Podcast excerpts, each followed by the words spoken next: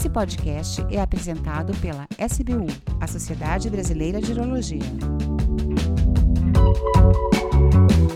Olá, sejam todos bem-vindos. Meu nome é Ricardo Vita e essa é a Rádio SBU, o podcast oficial da Sociedade Brasileira de Urologia. Uma pergunta muito frequente, especialmente nas mulheres, é sobre as infecções urinárias de repetição.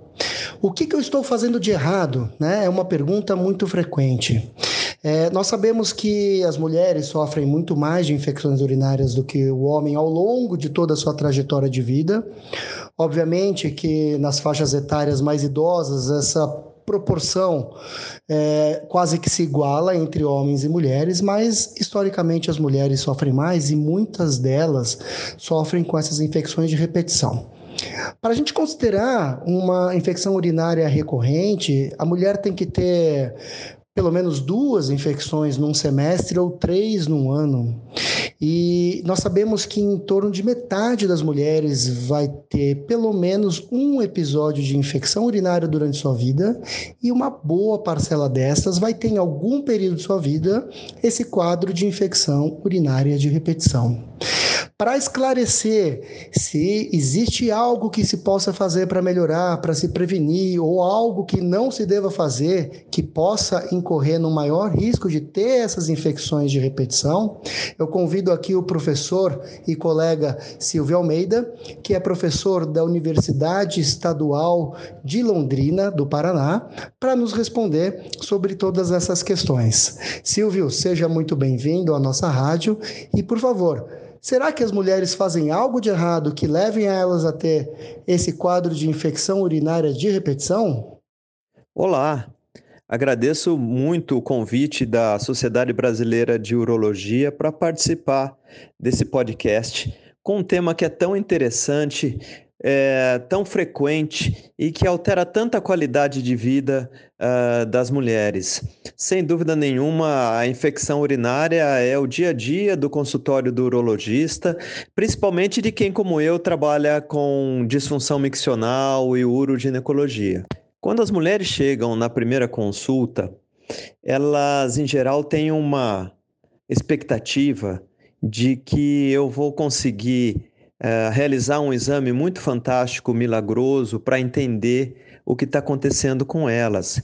E na grande maioria das vezes, isso a medicina demonstra muito bem, são problemas do dia a dia.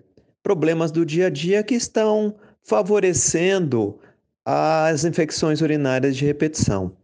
É lógico que o histórico eh, de infecções dessa paciente já vai nos ajudar. Por exemplo, se ela tem infecções desde que era criança, isso já vai aumentar a chance de que nós estejamos diante de situações eh, que possam existir por alterações anatômicas ou eventualmente alterações funcionais.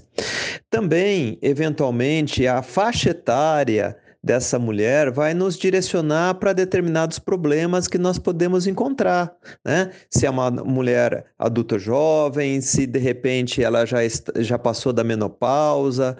Então, a partir dessa primeira conversa inicial, nós vamos trilhando alguns caminhos, sem dúvida nenhuma. Alguns exames serão necessários de ser realizados, mas um ponto importante é o entendimento do dia a dia, da rotina dessa mulher em relação a uma série de situações que nós vamos, ao longo, com certeza, desse podcast discutir. Então, nessa primeira consulta, é importante a gente entender é, quem tratou, né? Como é que foi essas histórias de tratamentos anteriores, desses surtos, desses quadros de infecção urinária que ela teve? Esses tratamentos foram realizados uh, com o uso de urocultura, que é aquele exame que mostra o nome da bactéria e principalmente se foi utilizado antibiograma, que é aquele, a segunda parte desse exame, onde uh, se faz uma análise da sensibilidade dessa bactéria que foi encontrada na urina aos diversos antibióticos e a partir daí se escolhe o tratamento. Será que ela fez o tratamento adequado? Será que esse tratamento uh, foi. Eh, ela completou o tratamento? Uh, quais foram os sintomas? Então, todas essas informações são importantes. Agora, quando eu disse anteriormente sobre problemas do dia a dia, eu estou é, é, dizendo como é que ela é, é, faz a, a, sua ingesta de água, ou melhor dizendo, a ingesta de líquido? O volume que ela ingere de líquido é muito importante. Como funciona o intestino dessa mulher? Uh, nós sabemos que é, mulheres que têm o intestino preso têm uma chance, ou são obstipadas, né? Tem uma chance maior de desenvolver infecção urinária. E, em geral, quem toma pouco líquido é uma pessoa obstipada. Então, a ingesta de líquido é muito importante, não só porque ajuda a regularizar o intestino, mas também cada vez que a mulher ou todos nós estamos urinando, nós estamos, além de eliminando a urina, nós estamos lavando a bexiga, nós estamos eliminando as bactérias que porventura possam estar entrando na nossa bexiga. Isso é muito importante quando se fala de mulheres, é, porque a uretra, o canal urinário da mulher é pequeno. Né? E então existe uma grande uh, chance de que bactérias que estejam ali na vagina possam entrar na bexiga e se a mulher eh, demorar para tomar líquido, se ela não urinar frequentemente, que é um terceiro item muito importante, é, essa bactéria pode aderir à parede da bexiga e causar sintomas urinários.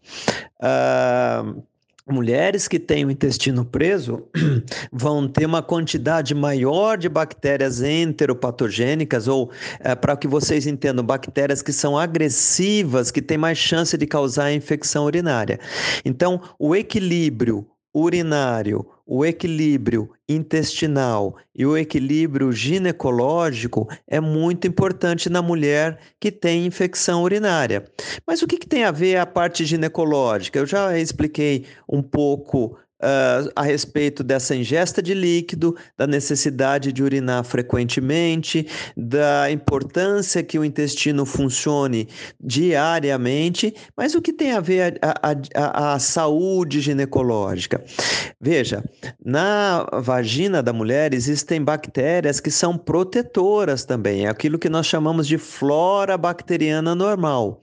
Então, quando essa mulher tem algum problema ginecológico, por exemplo, uma infecção vaginal, uma vulvovaginite, ou quando ela tem alguma alteração é, de hormônio, isso pode favorecer um risco maior de infecção urinária.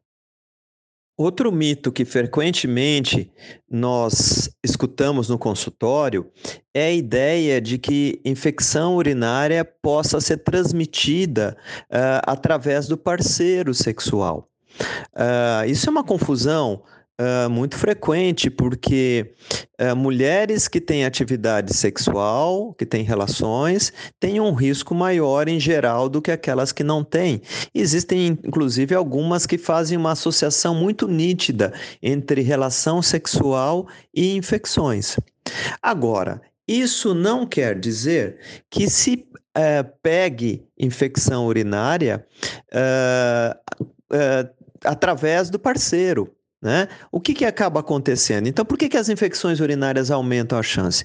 Porque as bactérias da própria mulher que estavam ali na vagina da mulher durante a relação são como que aspiradas para dentro da bexiga e facilitando a, a infecção. Muitas vezes também, em algumas mulheres, existe um certo edema ali da uretra que pode dificultar o esvaziamento da bexiga, favorecendo a infecção depois depois da relação. Então, é muito importante, aqui também deve ficar muito claro que é muito importante que todas as mulheres que têm infecções urinárias de repetição urinem logo após as relações. Ah, com isso, ela vai estar esvaziando a bexiga, facilitando a eliminação daquelas bactérias que, porventura, entraram na bexiga durante a relação. Então vamos lá, vamos ser práticos. O que, que significa tomar bastante líquido? Como é que eu vou regular a quantidade de, de líquido que eu vou tomar, aquela, que eu devo orientar que ela tome? Olha, Uh, em geral, o que eu gosto de utilizar é uma medida simples. Eu gosto, digo para a paciente: olha, dê uma olhadinha na urina que você está urinando. Se ela tiver muito amarelada, significa que você está tomando pouco líquido. Então, procure ter uma urina com uma cor próxima de água, nunca menos do que 2 litros de, de líquido de águas, de preferência, né, é, ao dia.